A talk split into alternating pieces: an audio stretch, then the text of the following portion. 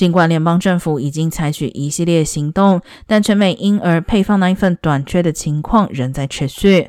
洛杉矶县政府近日宣布购买价值七十五万元的配方奶粉，希望协助减轻民众负担。第一批购买的配方奶粉预计在本周内交货，将通过卫生局的婴幼儿哺育计划发放。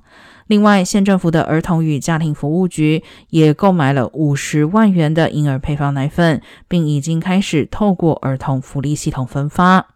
FDA 此前曾经表示，预计最快要到七月，配方奶粉短缺的情况才会出现明显改善。上周，联邦政府也从欧洲进口了七十万磅的婴儿奶粉。